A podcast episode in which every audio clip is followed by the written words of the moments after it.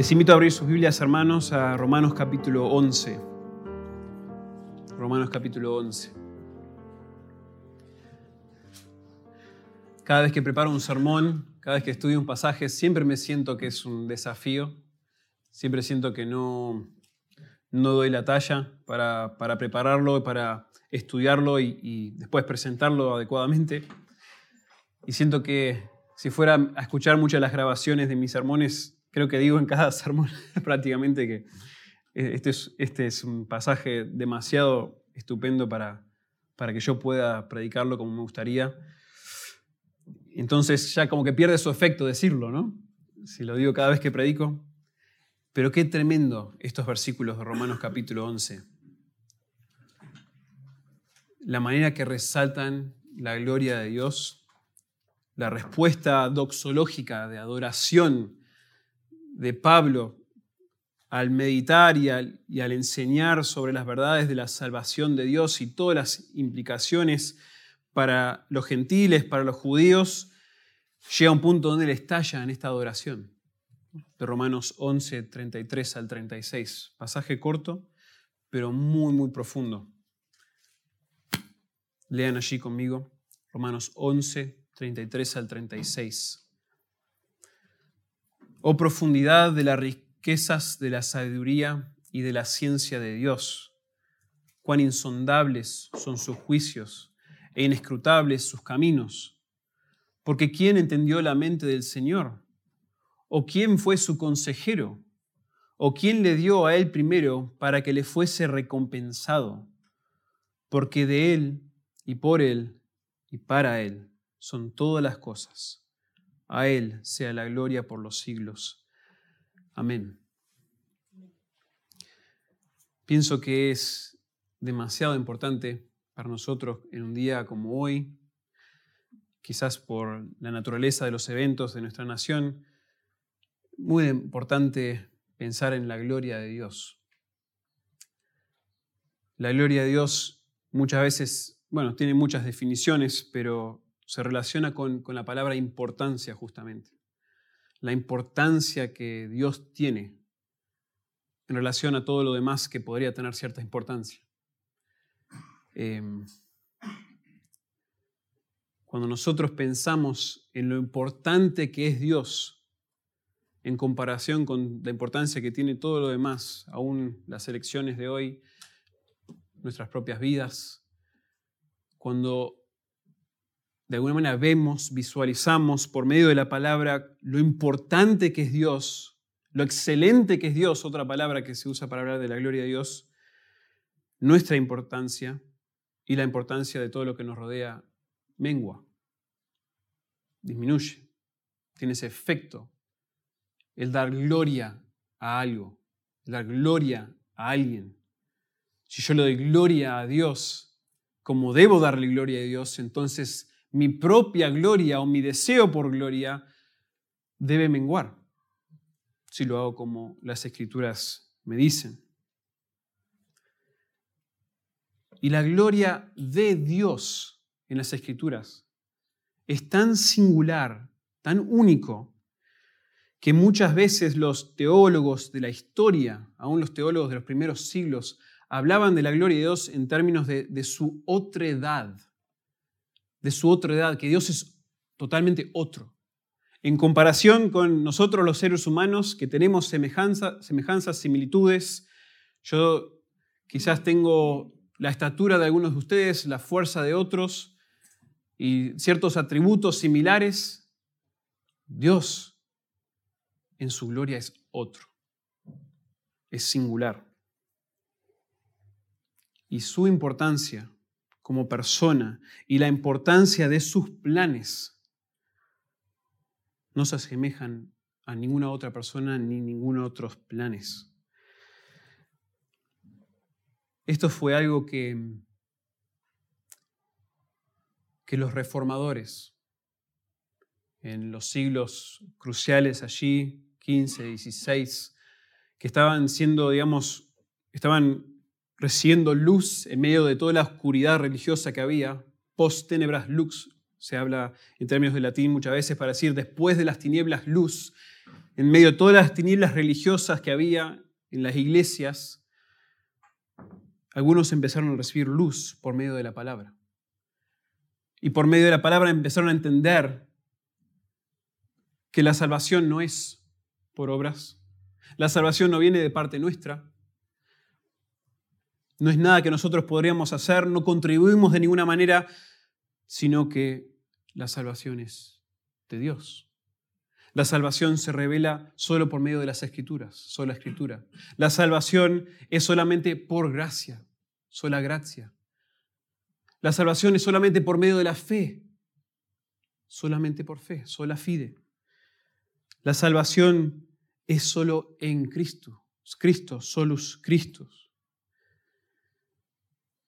Todo esto hablando de cómo nosotros llegamos a entender, conocer la salvación. Y para resumir, todas esas solas, quizás han escuchado hablar de las cinco solas de la Reforma, algo que define en cierto sentido el protestantismo, los protestantes que se alejaron de la Iglesia católica romana y sus enseñanzas, todas esas solas se resumen en la quinta, o su meta es la quinta, soli deo gloria. Solo a Dios la gloria. Esa es la meta, digamos, de todo lo que Dios ha hecho. Esa es la meta de todo lo que Dios ha creado que es todo para su gloria, todo es para Él. La salvación que Dios ha permitido que nosotros nos beneficiemos es para Él, todo para su gloria. Nosotros no tenemos gloria en todo esto. Bueno, esos fueron los énfasis de la reforma. Y esos énfasis vienen en parte de pasajes como este que enfatizan en medio de todo una explicación sobre la salvación, de lo que Dios ha hecho y lo que está haciendo en el mundo para obrar su plan redentor, su plan salvífico. Todo lo que ha hecho, todo es para su gloria. Bueno, en este pasaje de hoy que vamos a estar explicando, entendiendo, estudiando juntos, Pablo expresa doxológicamente en términos efusivos y elevados algunas de las razones por las que Dios merece toda la gloria en nuestra salvación y en, y en todo lo demás. Este pasaje concluye con la obviedad que solo Dios merece la gloria, ese concepto de solideo gloria. Y hermanos, esta esta tarde a mí lo, que me gustaría hacer es estudiar este pasaje juntos de manera resumida y después ver algunas implicaciones de la gloria de Dios, que creo que van a ser muy útiles para nosotros. Este pasaje nos provee una estructura muy marcada. Yo de hecho me, fascinaba al estudiar este texto y ver lo distinto que es a lo que viene expresando Pablo hasta el momento y la manera en que lo expresa aún es distinto, pero hay una estructura muy marcada que facilita aquí la división del texto. Y según esa estructura que nosotros vamos a ver en estos versículos, vamos a ver tres razones por la cual Dios merece toda la gloria. Tres razones por la cual Dios merece toda la gloria. Y vamos a notar en el texto, y esto es increíble, vamos a notar que Pablo comienza con tres exclamaciones acerca de Dios. Versículo 33, tres exclamaciones y de allí sacamos una primera razón. Dios es profundo e inescrutable. Dios merece toda la gloria porque Dios es profundo e inescrutable. Luego, en los versículos 34 y 35, Pablo es como que respalda esas exclamaciones preciosas con tres preguntas retóricas. Noten el patrón aquí. Tres exclamaciones respaldadas ahora por tres preguntas retóricas, y ahí les voy a explicar qué significa eso. Y aquí vemos la segunda razón. Dios merece toda la gloria porque Dios es independiente e, e infinito. Y finalmente, una estructura tan, tan lógica, tan, tan increíble, tan buena, tres exclamaciones respaldadas por tres preguntas retóricas, fundamentadas, todo eso, en tres frases preposicionales, donde vemos la tercera razón. Dios es soberano y supremo. Dios es soberano y supremo. Entonces, hermanos, claramente, y yo medio que me obsesioné con el número 3 en todo esto, pero vamos a dividir el sermón, este pasaje, en tres puntos, reflejando las tres razones y cada una de esas razones representada por tres unidades de pensamiento dentro de una misma estructura. Y al final le voy a dar tres implicaciones porque lo tenía que hacer. Tenía que hacer tres. Tres implicaciones luego al final sobre la gloria de Dios. Romanos es un libro hermoso. Es un libro muy profundo, mucha teología, mucha doctrina y vemos a Dios de una manera increíble explicarnos cómo ha dado la salvación, cómo ha justificado a personas perdidas, personas injustas siendo justificadas por Dios por medio del justo Jesucristo. Y el plan redentor de Dios incluye detalles asombrosos. Antes de llegar a capítulo 9 al 11, que es una sección, Pablo ha explicado nuestra condición irremediable y perdida debido al pecado. Ha explicado también la obra de Cristo al rescatarnos de la ira de Dios, la naturaleza permanente de nuestra salvación en Cristo y también lo que Dios está haciendo en la historia del mundo. Cómo está utilizando aún el rechazo de Jesús por parte de los judíos para llevar el Evangelio a los gentiles y cómo seguirá trabajando entre los judíos como pueblo. Si leen Romanos 9 al 11, esta sección en la que estamos nosotros, en realidad concluyendo esa sección, los consideraría unos genios si cuando lo leyeron por primera o segunda o tercera vez y no quedan rascándose la cabeza. Porque leer allí, estudiar lo que Pablo está diciendo y la manera que lo expresa, uno dice, qué complicado, qué complicado el plan de Dios. Primero el pueblo de Israel está con el pueblo de Israel y le da ciertos beneficios al pueblo de Israel, pero después ellos se rechazan, entonces Dios de alguna manera lo pone a un lado, pero ese ponerlo a un lado no es para reemplazarlo en sí, sino que los utiliza para dar salvación a los gentiles. Ah, y ahora que los gentiles pueden tener salvación, ellos son utilizados por Dios para que Israel tenga envidia de los gentiles y vuelvan al Señor y algún día será restaurado todo Israel. Uno dice, eso no sería mi plan. si yo fuera a planificar la salvación y todo el plan redentor de la historia, no sé si incluiría todas esas vueltas. Y Pablo, de alguna manera, al, después de haber escrito todo Romanos 1 hasta el 11 y reflexionar sobre todas estas implicaciones de la justificación, digamos, empezando desde la condenación, yendo por la justificación, la santificación, un montón de verdades y, ahí razonando con aquellos que quizás, quizás cuestionen algunos de esos aspectos, pero ¿cómo puede ser? si nosotros somos justificados, entonces ¿puedo ahora vivir como yo quiero? No, ¿cómo vas a hacer eso? Y así, como con discusiones, a veces uno lee Romanos y queda con la cabeza como retumbando con un dolor de cabeza, con migrañas en cierto sentido. Y al final del capítulo 11, Pablo es como que finalmente frena,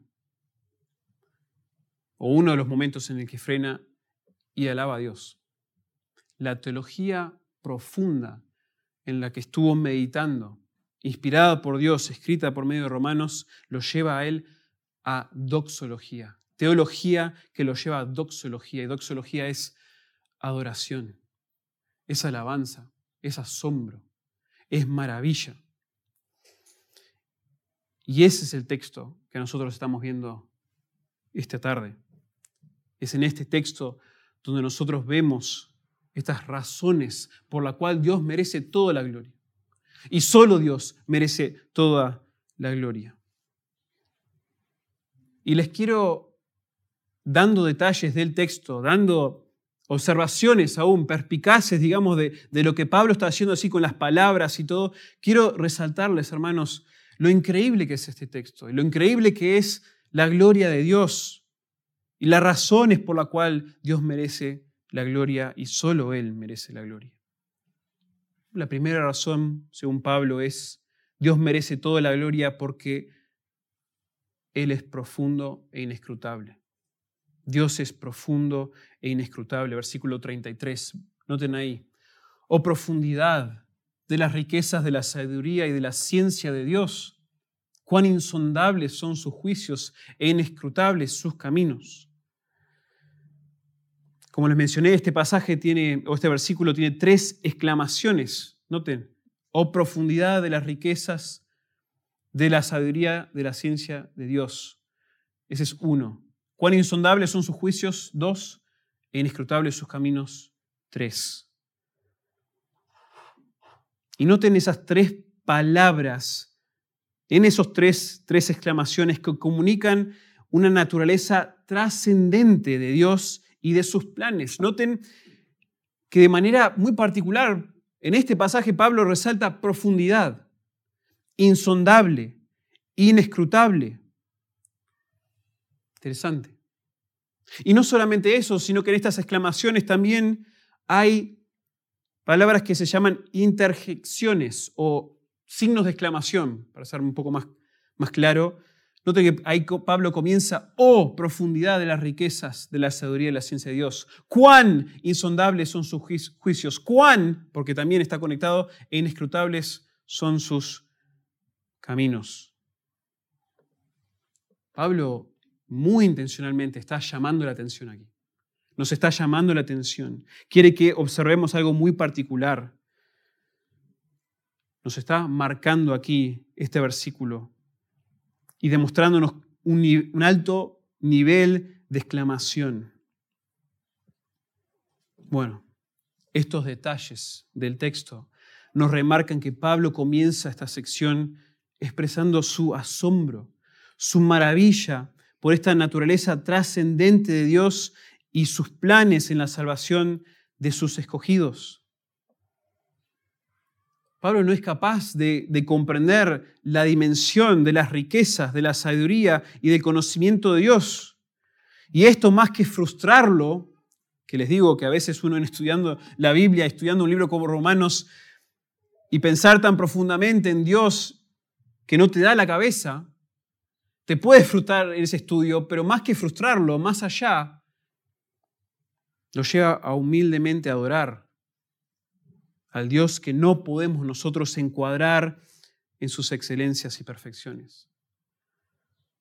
Espero que sientan eso de vez en cuando, al leer la palabra, al leer estos pasajes así y, y sentir como lo abstracto que es pensar en profundidad, pensar en insondable, inescrutable, todas palabras que son ilimitadas, a mí me dejan un poco desconcertado.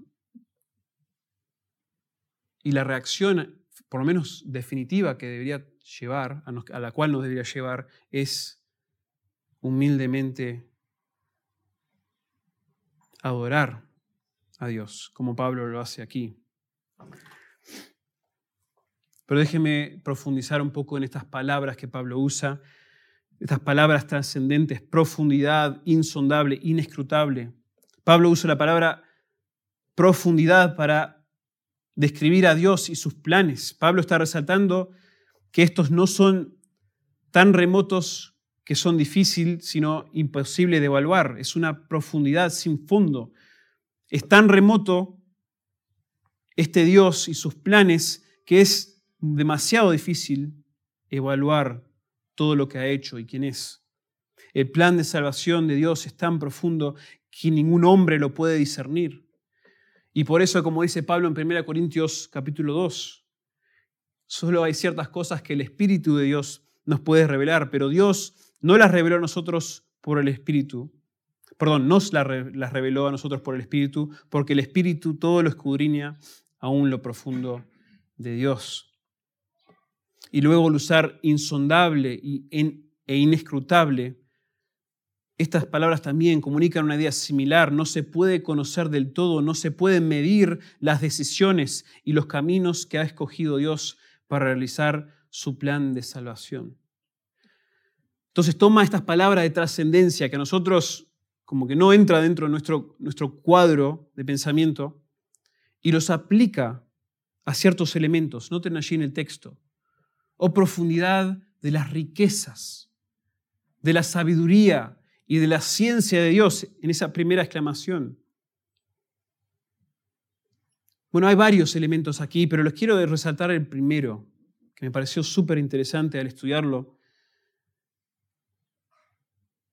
Porque hay un aspecto inagotable en la bondad de Dios en sus planes. Esta palabra riquezas tiene en contexto de Romanos la idea de bondad, de misericordia, la misericordia merecida de Dios hacia los israelitas y hacia los gentiles, todas personas o grupos que no merecen, son inmerecidas y merecen en realidad la ira de Dios.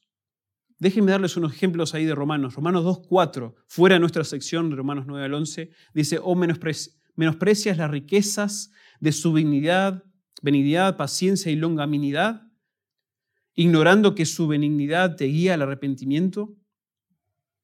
Y luego en, en la sección de 9 al 11 tenemos tres menciones de riquezas cada una aportando a la dimensión gloriosa e incomprensible de Dios ante los ojos humanos.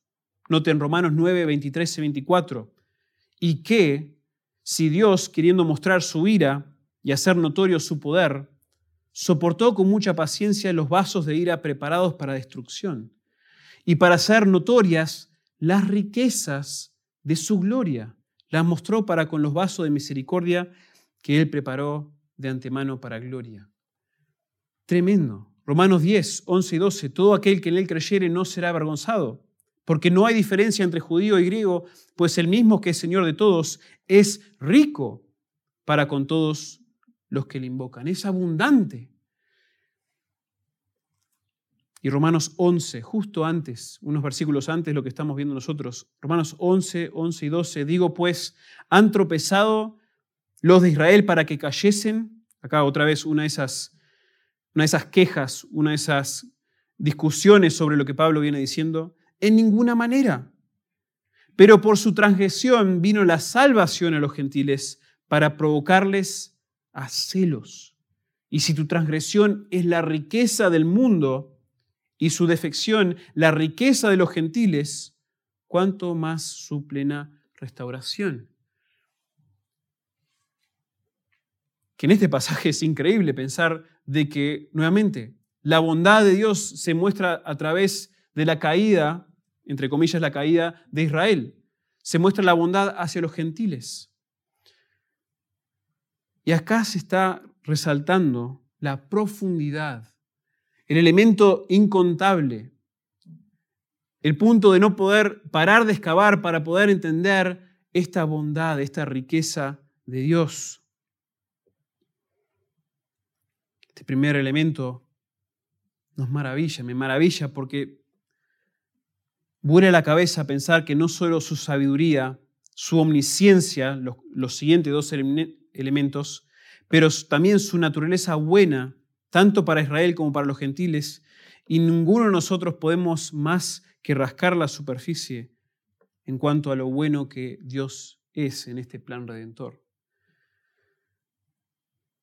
Dios es profundo en sus riquezas, Dios es profundo en su sabiduría, en esa capacidad que Él tiene para siempre escoger lo mejor para cumplir su, voluntad, en su conocimiento, su ciencia, dice allí la reina Valera, la omnisciencia de Dios con referencia a su plan de salvación, sus juicios, sus caminos.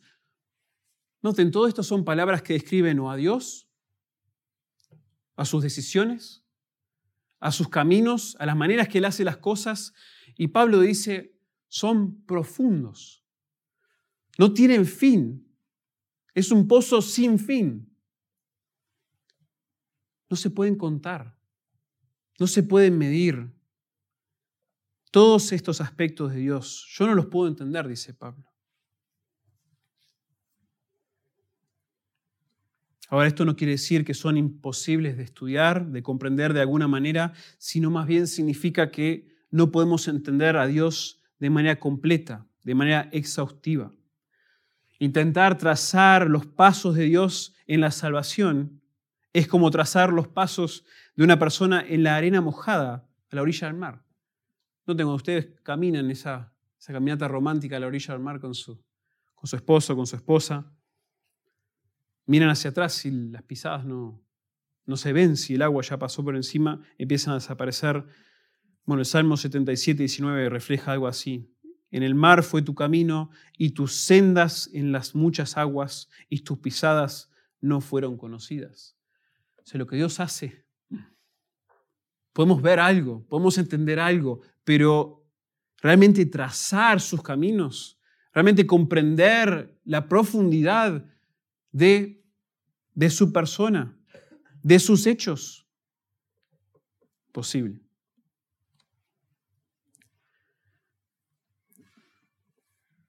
Antes de que llegara este día, estuve, estuvimos charlando con mi esposa. Yo no soy ciudadano de esta nación, entonces eh, puedo hablar de las elecciones con un poco más de libertad en un sentido, porque yo, bueno, eh, mis, eh, bueno, yo tengo ciertas limitaciones ¿no? en cuanto a lo que puedo hacer y votar, pero al estar evaluando a quién escoger, por quién votar, y sin mencionar a nadie, pero me daba cuenta al hablar con mi esposa y, evaluar las diferentes opciones y los diferentes puntos por el cual yo votaría uno o no votaría otro, bueno, notaba que mi capacidad para tomar buenas decisiones informadas y sabias es demasiado limitada. Puedo sentir yo esta frustración diariamente. Pero bueno, en este caso, en las elecciones, lo sentíamos bastante. Uno escucha diferentes declaraciones por candidatos, escucha acusaciones contra otros candidatos, tiene incertidumbre sobre lo que se manifiesta y en cuanto a lo que se acusa, si es verdad, si no es verdad lo que se dijo. ¿Será esto del pasado? ¿Será algo del presente? ¿Dónde cabe este elemento de esa persona o de sus creencias o de su vida, su moralidad en la escala de la importancia? Y después de todos esos ángulos posibles, ¿cuáles son mis motivaciones al final en escoger a esta persona? ¿Prefiero este candidato por convicciones bíblicas o por quizás por bronca hacia los demás, por comodidad, por beneficios personales? desde todos los ángulos. Yo estoy plagado con limitaciones de mis motivaciones, mi sabiduría, mi conocimiento es muy limitado. Mis caminos, mis decisiones no son profundos, son bastante superficiales en realidad. Yo solo rasco la superficie en cuanto a la profundidad de mis decisiones, de mis caminos. Y al estudiar este pasaje uno no puede no puede no pensar en que Dios no tiene ninguna de estas limitaciones. Dios no tiene esa limitación. Su persona, sus planes, sus obras son profundamente, profundamente, totalmente, sin medida, sin fin. Son buenas, son sabias, son exhaustivas en conocimiento. Sus decisiones y sus caminos son trascendentes y son perfectos. Dios no se equivoca en nada. Dios no tiene problemas al tomar decisiones, al actuar. Y eso lo asombra a Pablo. Lo asombra ver cómo él ha actuado su plan de salvación. Y solo con lo poco que él ha visto, él dice, esto es mucho más de lo que yo me podría imaginar mucho más de lo que podría comprender. Y al ver esas realidades de Dios, sobre todas las cosas, sobre su plan de salvación, Pablo rebosa en estas tres exclamaciones. Oh profundidad de las riquezas, de la sabiduría, de la ciencia de Dios, cuán insondables son sus juicios, inescrutables sus caminos. La profundidad y la incomprensabilidad de Dios nos debe llevar a la adoración como Pablo. Esta es una razón por la cual Dios merece toda la gloria, porque Él es únicamente, singularmente, profundo, incomprensible. Pero este, esta primera razón, el versículo 33, como les dije al comienzo, es respaldada por una segunda razón. Y la segunda razón es que Dios merece toda la gloria porque es independiente e infinito. Y noten, estamos usando muchas palabras que son difíciles de, encapsular, ¿no? Son medias abstractas, pero es necesario definirlas o mencionarlas de esta manera por justamente la idea de Pablo es, esto es más allá de lo que yo puedo comprender. Dios merece toda la gloria porque es independiente e infinito. Versículos 34 y 35. Porque ¿quién entendió la mente del Señor? ¿O quién fue su consejero? ¿O quién le dio a él primero para que le fuese recompensado? Bueno, estas tres preguntas, a ser retóricas, cada pregunta tiene una respuesta obvia. Una, una, pregunta retórica no es una pregunta para que la gente conteste necesariamente con su opinión. ¿sí? Yo una pregunta retórica es porque ya es obvia la respuesta. Entonces, la respuesta obvia a cada una de estas preguntas, ¿quién entendió la mente del Señor? Nadie. ¿Quién fue su consejero? Nadie. ¿O quién le dio a él primero para que le fuese recompensado? Nadie. Por lo tanto, vemos que Dios no depende de nadie, ni es igual o similar a ninguno. Por eso decimos que otra razón por la que Dios merece toda la gloria es que Él es totalmente independiente, totalmente infinito en su persona y su obra de salvación. Y otra, otro detalle en el texto, otro detalle que está allí en las palabras y en la estructura, es que Pablo aquí incorpora un tipo de quiasmo. Quiasmo es una estructura que te resalta similitudes en el texto ¿sí? y los enfatiza de esa manera. Noten que la pregunta de versículo 34 que dice, ¿quién entendió la mente del Señor? Refleja la ciencia de Dios. El conocimiento de la ciencia de Dios es paralela a ella. Y luego pregunta, ¿quién fue su consejero? Refleja la sabiduría de Dios. O sea, ¿quién, quién le da sabiduría a Dios? Nadie. Y por último, ¿quién le dio a él primero? Y el resto de esa pregunta refleja las riquezas. Paralelo a las riquezas. O sea, Dios tiene todo. Él es el que da. Él es el que otorga su bondad, su misericordia. Él le da riquezas. Él le da misericordia a los demás. ¿Quién le da a Dios?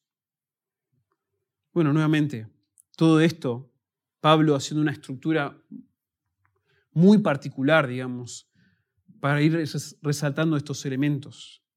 Y notarán en sus Biblias, al menos la mayoría de las Biblias, que estas preguntas aparecen en mayúscula, probablemente en sus Biblias, o si no, tienen alguna marquita allí en esos versículos demostrando que estas, estas preguntas son citas del Antiguo Testamento. Las primeras dos preguntas vienen de Isaías 40, versículo 13, el pasaje que leímos durante la lectura bíblica. Y la tercera cita viene de Job 41, versículo 11. Esos dos pasajes dicen lo siguiente. Isaías 40, 13 dice, ¿quién enseñó al Espíritu de Jehová que nuestra traducción aquí de Romanos dice la mente, ¿quién, eh, perdón, ¿quién entendió la mente del Señor? ¿Quién enseñó el Espíritu de Jehová o le aconsejó enseñándole? Dice Isaías 40, 13. Y luego Job 41, 11 dice, ¿quién me ha dado a mí primero para que yo restituya? Todo lo que hay debajo del cielo es mío. Y siempre que vemos esto, Siempre que vemos a Pablo o cualquier autor citando el Antiguo Testamento, tenemos que preguntarnos por qué. ¿Por qué? ¿Por qué cita Pablo estas preguntas particulares del Antiguo Testamento?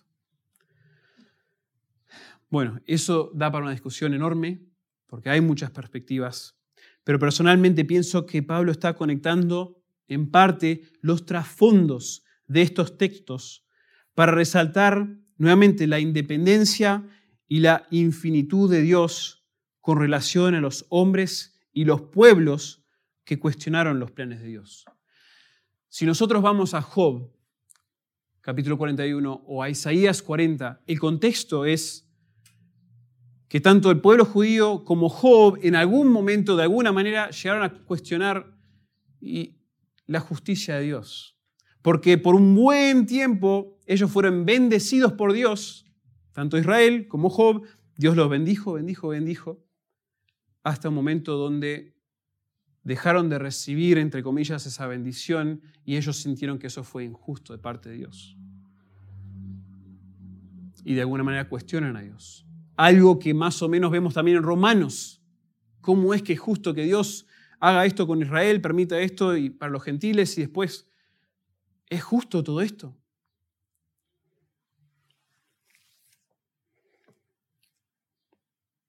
En cada contexto ellos cuestionaron la justicia de Dios mientras afirmaban su propia justicia.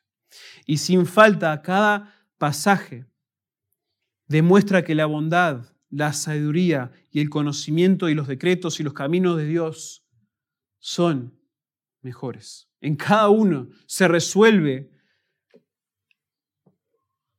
o se debe resolver en el caso de Isaías con el, con el pueblo de Dios, con el hombre de Dios en el caso de Job, con la audiencia de romanos, entendiendo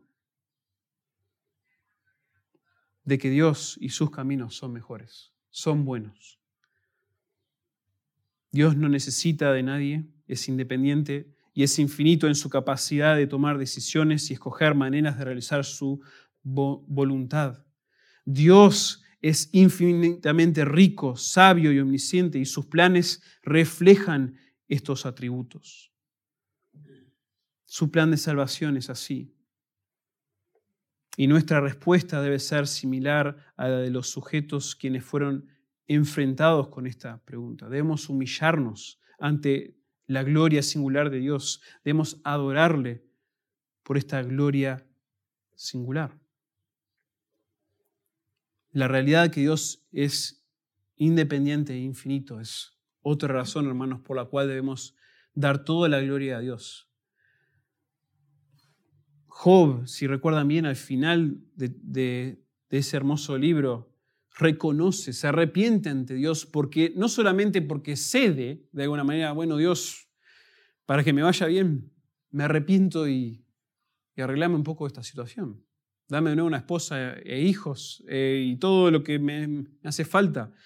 No, se arrepiente y, y se da cuenta que ahora sí ve Ahora sí veo por qué Dios ha hecho esto. Ahora sí lo entiendo que Él es mucho más sabio de lo que yo entiendo. Él es profundamente poderoso y sabio y sus caminos son perfectos. Y eso lo lleva a glorificar a Dios. Entonces el hecho de que Dios es totalmente independiente, no necesita de nadie, y es totalmente infinito en todos sus atributos, no tienen fin, termina siendo para el creyente una realidad preciosa. Termina siendo una razón por la cual debemos glorificar a Dios y no a otro. Solo a Él la gloria. Y luego el pasaje nos lleva a una tercera razón por la cual Dios merece toda la gloria y eso es porque Él es soberano y supremo. Y acá está el versículo que los reformadores que teólogos han exaltado como quizás uno de los pasajes que mejor refleja todo lo que significa, todo lo que compone la gloria de Dios. Versículo 36, porque de Él y por Él y para Él son todas las cosas. Sencillo, muy sencillo. No hay mucha elaboración, son tres frases preposicionales, las preposiciones de, por, para. Y esto es, digamos, el fundamento de todo lo demás que se viene diciendo. Las tres declaraciones se fundamentan en esto. Las tres preguntas retóricas se fundamentan en esto.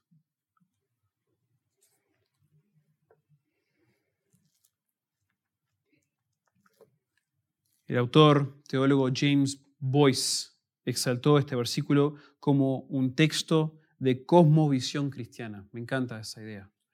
Cosmovisión tiene la idea de, perspectiva, de cómo nosotros vemos el mundo, cómo nosotros vemos las cosas que suceden alrededor nuestro. Es precioso, Alejandro ha mencionado, algún día vamos a, estudiar juntos la cosmovisión cristiana, qué significa eso, cómo debemos ver lo que está sucediendo alrededor nuestro, interpretar las cosas a la luz o con los lentes de la palabra de Dios, de Dios como primero y exaltado en nuestra perspectiva. Bueno, James Boyce dijo que este texto es uno de los textos principales de cosmovisión cristiana. Hay muchos otros que dicen algo similar, 1 Corintios 8, 6, Efesios 4, 4 y versículo 6, Colosenses 1, 16. Pero dice Boyce que esta está por encima de las demás en su breve declaración de la perspectiva cristiana. ¿Por qué? Bueno, veamos las tres frases, las tres frases muy cortas, muy sencillas, pero diciendo muchísimo. La primera frase es, porque de Él son todas las cosas. Dios es la fuente de todas las cosas. Y aquí podemos empezar a, estudiar, debatir un poco todas las cosas en referencia a qué? A la creación, sea, todo lo creado o está hablando particularmente de la salvación, porque ese es el contexto, es la salvación, el plan de salvación de Dios, los gentiles, los judíos. Bueno, hay mucha discusión de eso, sobre eso. Para mí, por la manera resumida con la que Pablo se expresa, incluye todo, incluye todo eso, incluye toda la creación, incluye el plan de salvación de Dios. En cuanto a la creación, podríamos decir que está claro que todo es de Él, porque en un momento Dios existía solo. Dios estaba en soledad dentro de lo que es la Trinidad, ¿verdad? Padre, Hijo, Espíritu Santo, y no existía el tiempo ni el espacio. Y Dios, el yo soy, existía eternamente en toda su perfección, toda su gloria. Y como dice un autor, antes de que hubiese aún un sol, el Dios trino Padre, Hijo, Espíritu Santo, habitaba en luz inaccesible, según 1 Timoteo 6, 16. Pero en un momento, ese gran Dios, quien habitaba en soledad perfecta, decidió crear el universo. Y el plan de todo, de todo esto, de toda su creación, tuvo que surgir con Él porque no había otro de quien, justamente de lo que estamos viendo en la preposición, de quién podría surgir. Él es la fuente de todas las cosas creadas. Aparte de ser la fuente de todo lo creado, es también la fuente de todo lo recreado. Y ahí refiriéndose a la salvación. Él es la fuente del plan de salvación. Este mismo autor, Boyce, dice, solo Dios podría haber planeado un camino de salvación que cumpliera con los requisitos austeros de su inflexible justicia y que aún así también justificara a los pecadores. Solo Dios podría haber planeado una salvación al margen de los méritos humanos o de las buenas obras, todo que es por gracia, y aún así ser capaz de transformar a los que se salvan para que alcancen un nivel de justicia y produzcan buenas obras que superan la justicia y las buenas obras de los que intentan ser salvos por ellos. O sea, solo Dios podría haber creado tal plan. Solo Dios podría ser la fuente de todas las cosas porque Él existió desde siempre en soledad en un momento, en su eternidad, y en otro momento crea todas las cosas. El plan vino de Él y el plan de salvación claramente, dice este autor y dice Pablo, también tiene que ser de Él. Porque ¿cómo puede ser que tal plan incluyera tantos, tantas ideas de alguien siendo justificado no por obras, sino por obras de Jesucristo y resultara en obras aún mejores que las que el mundo intenta utilizar para salvarse? Imposible. Solo Dios podría ser el plan, la fuente, podría ser de Él todas las cosas. Y luego Pablo dice que es todo por Él. Dios es el medio de todas las cosas. Dios es la fuente de todo, pero también el medio por el cual surgen todas las cosas. El plan de creación vino solo de Dios y también la realización de ese plan también fue solamente por Él. Dios Padre, Hijo y Espíritu Santo crearon juntos todo lo que nosotros vemos, pero no pidieron ayuda de nadie. Él fue el único medio. Todo fue creado por medio de su palabra y no surgió de nada. Colosenses también refleja lo que estamos viendo en este pasaje. Y no solamente la creación, sino el plan de salvación también fue por medio de Dios. Fue todo por medio de lo que hizo Dios en Jesucristo. Y esto, como sabemos, hermanos, también un detalle tan importante en las olas, que es solo en Jesucristo, solo en ese medio hay salvación. No es por medio de algo que nosotros hacemos, algo que nosotros hacemos para luego encontrar y recibir la salvación, todo lo contrario. Nosotros fuimos los que causamos el problema que requiere una solución y nosotros no formamos parte del medio de esa redención. En el plan de Dios, Jesucristo es el medio perfecto y único para la salvación de almas perdidas. Y Pablo finalmente concluye, digamos, esta parte del versículo, esta tercera razón, con una frase que expresa que todo es para Él. Dios mismo es el fin de todas las cosas. Acá está la clave. Dios es el fin de todas las cosas. Noten cómo estas preposiciones terminan cerrando un círculo de, la, de las razones por la cual Dios hace todas las cosas. Todo es de Él. Todo es por medio de Él. Y todo es para Él. Y cerrado en ese plan maravilloso de Dios donde Él es el que autoriza, Él es el que causa, Él es el que obra y para Él es que hace todas estas cosas. Todo esto nos hace pensar que claramente Dios es supremo, Dios es soberano y Dios es el único que puede merecer tal gloria, si todo es para Él también. La creación no fue primordialmente para nosotros, aunque nosotros beneficiamos increíblemente de ella. Pero en los propósitos de Dios, la motivación de crear todas las cosas fue para sí mismo, su propia gloria. Hay un autor precioso llamado Jonathan Edwards, que fue un teólogo estadounidense, enseñó y escribió mucho sobre la gloria de Dios y dijo que Dios no obró todas las cosas por necesidad o por un sentido de insuficiencia. Lamentablemente hay personas, hay teólogos, estudiosos que han dicho que Dios, bueno, creó todo porque estaba triste, estaba solo. No.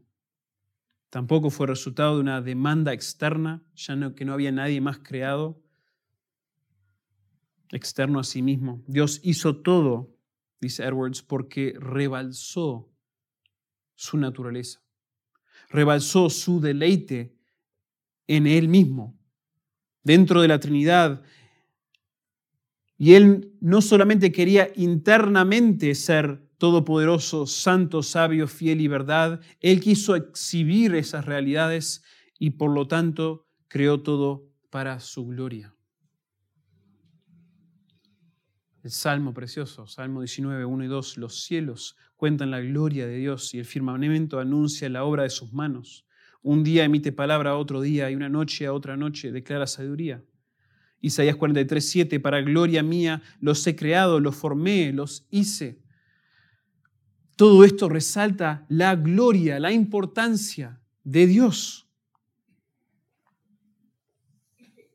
Y dice Isaías 48, 11 que Dios es celoso por su gloria. No la comparte con nadie. Por mí, por amor de mí mismo lo haré, para que no sea amancillado mi nombre y mi honra no la daré a otro. Es complicado tener una conversación sobre la gloria de Dios con tu hija de seis años. Y es interesante que ella misma saque el tema ahí en la mesa y diga, pero si Dios quiere que siempre estemos cantándole a Él y pensando en Él, ¿no es Dios egoísta también? ¿No es Dios está haciendo lo que tú me dices a mí, papá, que, que yo no debería hacer, que no sea egocéntrico? ¿No está Dios siendo egocéntrico? Yo digo, seis años. Esperemos unos años para responder eso. No es egocéntrico. Y no solamente porque Dios no peca, lo cual podría ser una respuesta, sino porque Dios merece toda la gloria porque Él es el creador de todas las cosas y Él sostiene todas las cosas. Y porque Él crea todas las cosas, sostiene todas las cosas y todo es por medio de Él, Él legítimamente puede reclamar la gloria de todas las cosas. Ah, y de hecho cuando todas las cosas son hechos para su gloria, todo funciona como debería funcionar. Entonces por eso también todas las cosas son para Él. Por eso aún nuestra salvación, aunque a veces suena tan raro decirlo, es también para su gloria. Nosotros nos beneficiamos de la redención, nos beneficiamos de la salvación, por supuesto, pero a veces hace falta que pensemos que aún Dios nos salvó para Él glorificarse a sí mismo, para Él restaurar las cosas como deben ser, recrear las cosas creadas que fueron corrompidas por el pecado, recrearlas para ahora Él tener una relación que lo glorifica a Él. Y si eso te, como que te choca en ese deseo de, de, sentirte como amado por ti mismo, porque vos sos algo especial para Dios, bueno, que te choque. Porque justamente el, importante en todo esto es Dios. La importancia, la gloria de Dios está al centro de todas las cosas. Todas las cosas son sí de Él. Todas las cosas sí son por medio de Él. Y también todas las cosas son para Él. En Efesios 2, solo un ejemplo sobre este concepto de que la salvación es para también para glorificar a Dios. Efesios 2 dice que, Pablo dice que la salvación no es por obras para que nadie se gloríe. Eso lo entendemos, lo hemos escuchado todos. Entendemos cómo funciona el aspecto de que mis obras no me salvan y por lo tanto yo no me puedo gloriar. Y en ese contexto Pablo aclara, y una de las cosas que dice es que todo esto ocurrió, que Dios salva a muertos en sus delitos y pecados, ¿por qué? La única frase ahí que habla de un propósito es ahí en el versículo 7, creo que es, para mostrar en los siglos venideros las abundantes riquezas de su gracia en su bondad para con nosotros en Cristo Jesús. Primero que nada, Dios quiso demostrar su gloria. Dios quiso demostrar su gracia, que es parte de su gloria. Quiso mostrar esa riqueza de su gracia hacia los demás. Esto, este texto entonces Romanos 11, 36 nos llama a dar toda la gloria a Dios porque Él es soberano, Él es supremo. Todo surge, todo depende, todo culmina con Dios. Un autor, David Nasseri, dice, todo lo que no es Dios existe para señalar a Dios, para resaltar a Dios para magnificar a Dios, para exaltar a Dios, para hacer mucho de Dios. Dios es el tesoro supremo y el placer supremo. Dios es la satisfacción suprema. Entonces, si no eres Dios, existes para apuntar, resaltar, exaltar, glorificar a Dios. Para eso fuiste creado. Y al hacer eso también Él es el placer supremo para aquellos que lo hacen.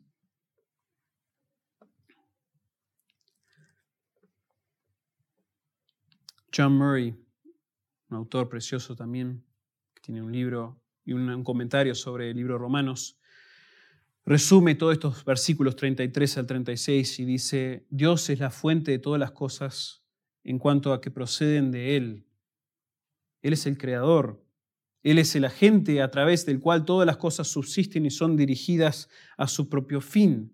Y Él es el fin definitivo a cuya gloria redundarán todas las cosas.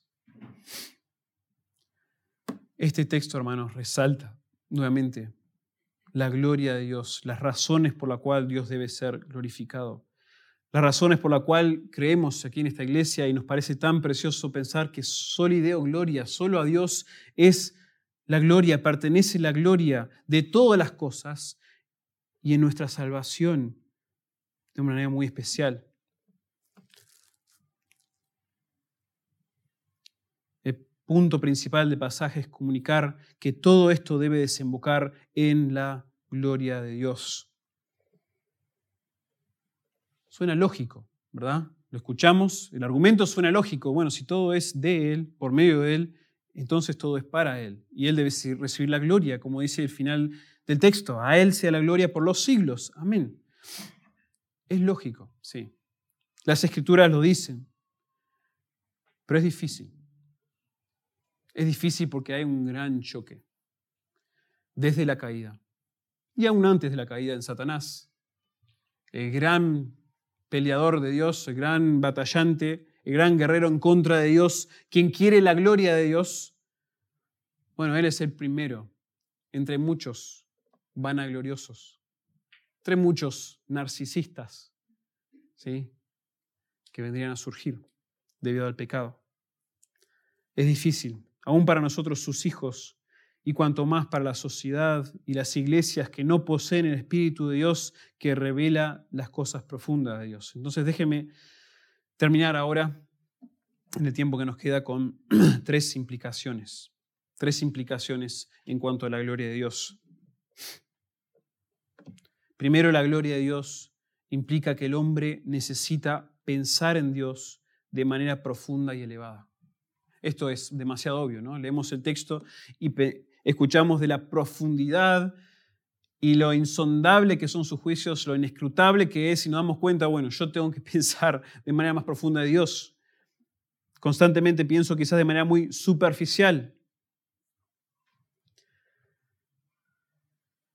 Si Dios es profundo, inescrutable, eso implica que debemos excavar y seguir excavando para conocerlo, para y seguirlo conociendo.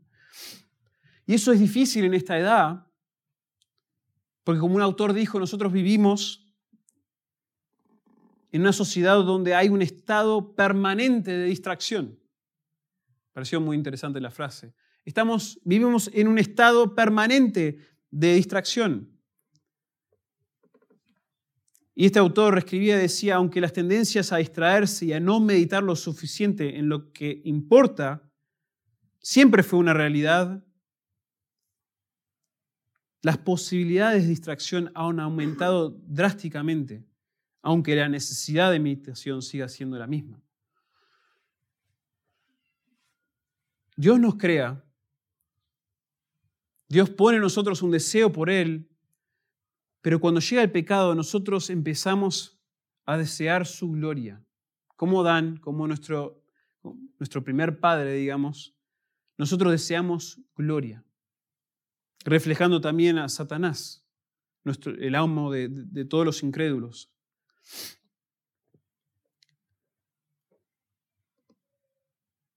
Y nos podemos distraer tan fácilmente. Necesitamos nosotros, o la, creación de Dios, aquellos que Dios ha creado su propia imagen, necesitan pensar en Él.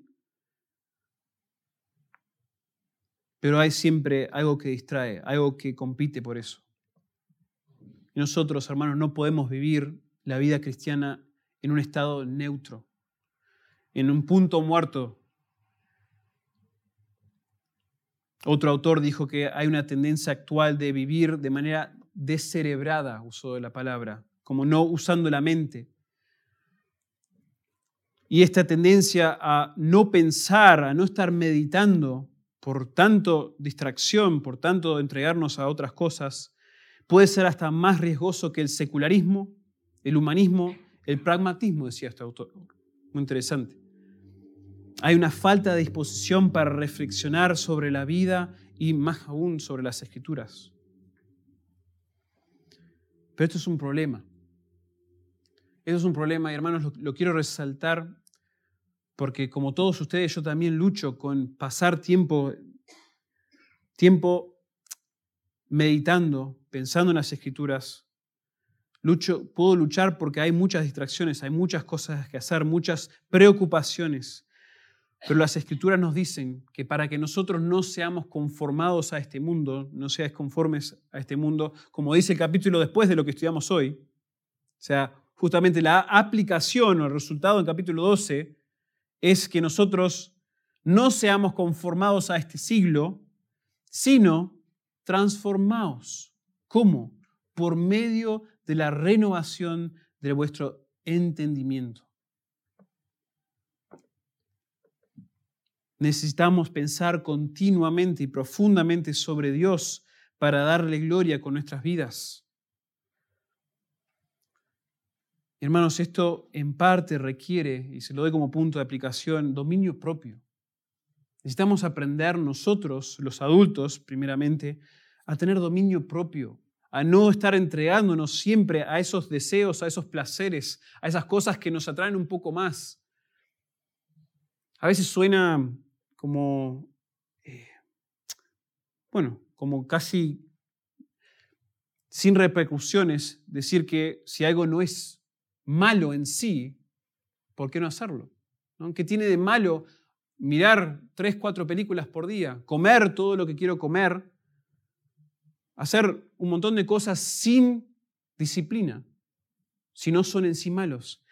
Y saben qué, yo diría, bueno, una de las cosas principales con lo que está mal con eso, no yo diría, sino en las escrituras, es que no, no tenemos dominio propio. No estamos fomentando el dominio propio. Tenemos que aún ayudarles a nuestros hijos, después de, nosotros aprender esto con las películas, no sé, las series hoy que son una adicción de seguir mirando, seguir mirando, lo cual no está mal en sí mirar televisión, pero todas estas cosas que en sí son, tienen una falta de, mentalidad, de, de en nuestras mentes, toda esta práctica sin disciplina puede resultar justamente en que nosotros no nos entreguemos, no nos demos como debemos a la escritura, a la meditación, al ser transformados por medio de la renovación de nuestra mente, a no profundizar en nuestros pensamientos en Dios. Y acá de manera muy eh, personal, para aquellos que son padres, y yo siendo un padre con hijos pequeños, ayudemos a nuestros hijos, hermanos, enseñémosles desde ya el dominio propio, aprender dominio propio, a decirle que no. No porque en el jardín nos dijeron que es importante que le digas no que no tu hijo, sino que hay ciertas cosas, aunque las quieras mucho, no la vas a hacer ahora. No la deberías tener. No te voy a permitir que sigas mirando todos los dibujitos y las películas hasta que quieras. No te voy a permitir que comas todo lo que quieras. En parte para que sepan frenar, poner un freno a esos deseos y aprendan disciplina. Aprendan a negarse a las distracciones, a los placeres.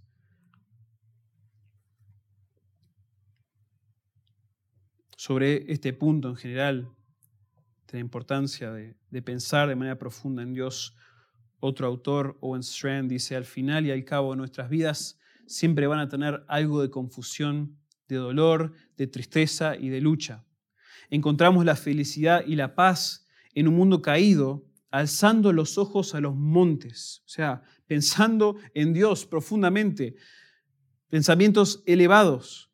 Dios es real, dice este autor. Dios es bueno. Dios está en proceso de crecer en el sentido de sus planes, incluso cuando nosotros menguamos. Estamos siendo así santificados y Dios está recibiendo la gloria.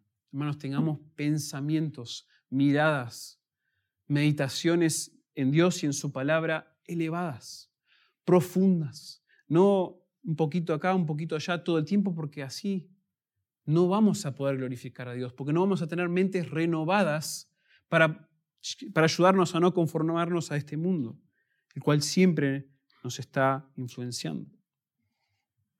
La gloria de Dios implica que el hombre necesita pensar en Dios de manera profunda y elevada. Una segunda implicación es que la gloria de Dios implica que todo creyente puede y debe procurar cada momento de su existencia para magnificar a Dios. Aquí está la, la implicación quizás más conocida. Precioso pensar en esto, me encanta. Que el creyente puede y debe procurar cada momento de su existencia para magnificar a Dios. 1 Corintios 10, 31, recuerden ese, esa explicación de Pablo. Pablo allí hablando de las prácticas alimentarias y en medio de todo eso mete este gran propósito detrás de la existencia de todo creyente. Si pues coméis o bebéis o hacéis otra cosa, hacedlo todo para la gloria de Dios. A todos Dios nos ha dado talentos, dones, roles, responsabilidades, y no importa quién seas en el reino de Dios, Puedes vivir cada experiencia, cada momento con el propósito de magnificar a Dios. Saben que el, el concepto, el término solideo gloria, en realidad no fue un término que los reformadores mismos usaban. Fue algo que después se agregó, digamos, el término en sí, se dijo, ellos enseñaban esto. Y esto va a formar parte de las solas. Se especula que dentro de los primeros que popularizaron el concepto de solideo gloria fueron dos escritores de música, dos compositores, Sebastián Bach y Handel, Friedrich Handel, dos tipos excelentes en los que fueron composiciones musicales, conocidos hasta el día de hoy. Y se habla de ellos en términos de lo que fue la excelencia musical y cómo ellos usaron el talento que Dios le dio, la capacidad que Dios le dio, en parte para exaltar a Dios, para dar gloria a Dios, para hacer aún algo así como la música, parte de su trabajo, parte de su talento, para la gloria de Dios.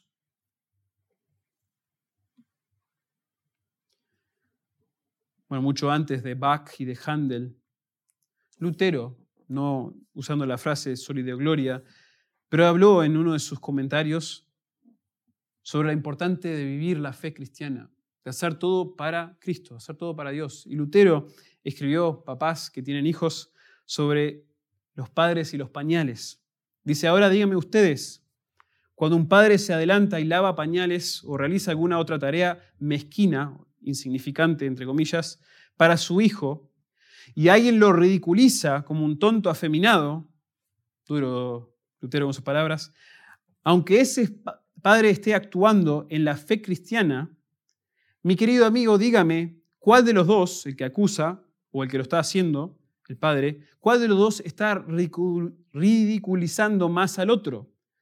Dios, con todos sus ángeles y sus criaturas, está sonriendo, no porque ese padre esté lavando pañales en sí, sino porque lo está haciendo en fe cristiana. Y lo está haciendo para la gloria de Dios. O sea, Lutero mismo, uno de los grandes reformadores, dijo, padres, laven pañales. Cambien los pañales también ustedes, pero háganlo para la gloria de Dios. Háganlo en la fe cristiana, en un sentido, porque todo se puede hacer para la gloria de Dios. Aún algo tan insignificante como parece cambiar un pañal.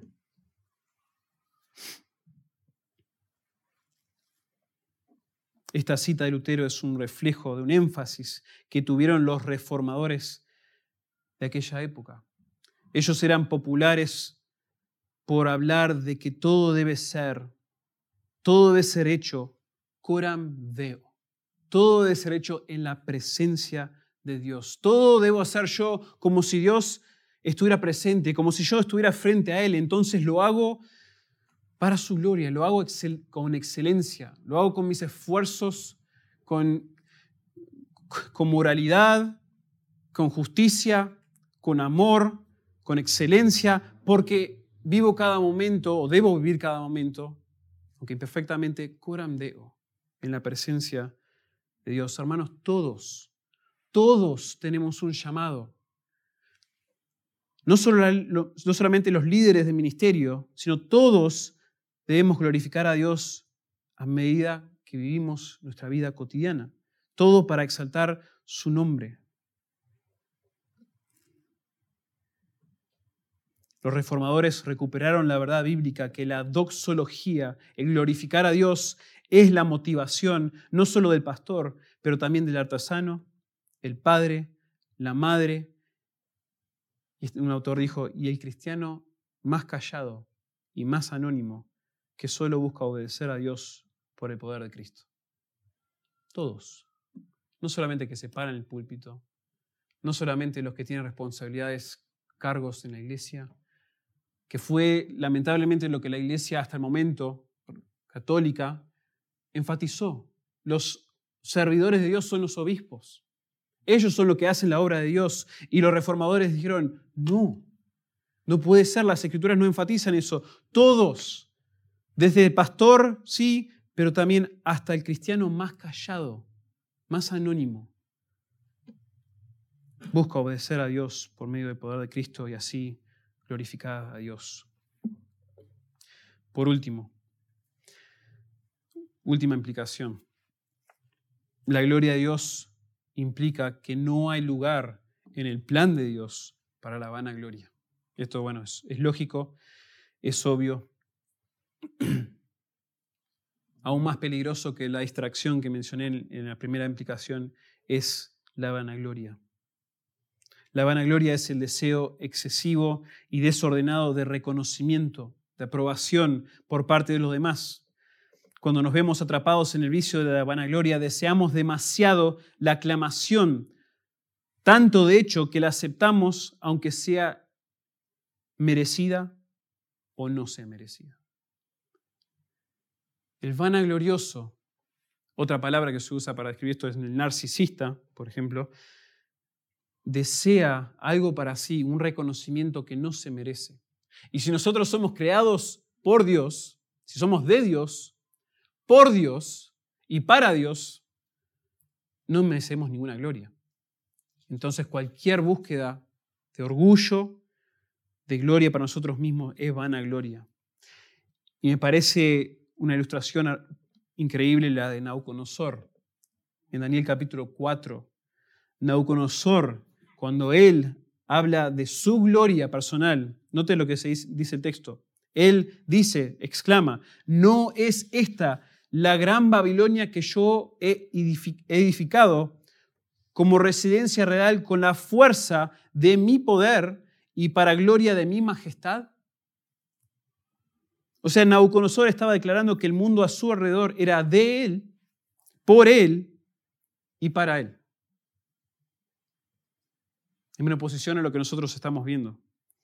Pensaba que Babilonia era de él porque fue su idea, él fue el arquitecto. Era por él porque él tuvo las riquezas y el poder para construirla, y por lo tanto era para su gloria y solo para su gloria. Bueno, no, tuvo lugar esto en el plan de Dios. Dios de hecho lo, lo transforma en una bestia. Demuestra que no tenían ningún poder, ninguna sabiduría, ni una capacidad para, para él revelarse ante Dios.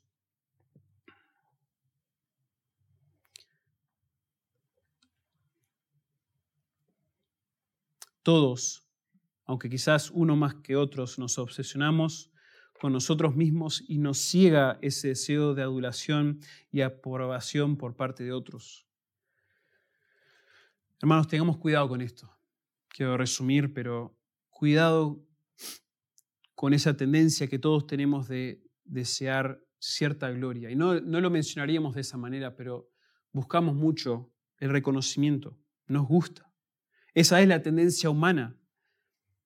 Desde la caída, esa es la tendencia de todo ser humano.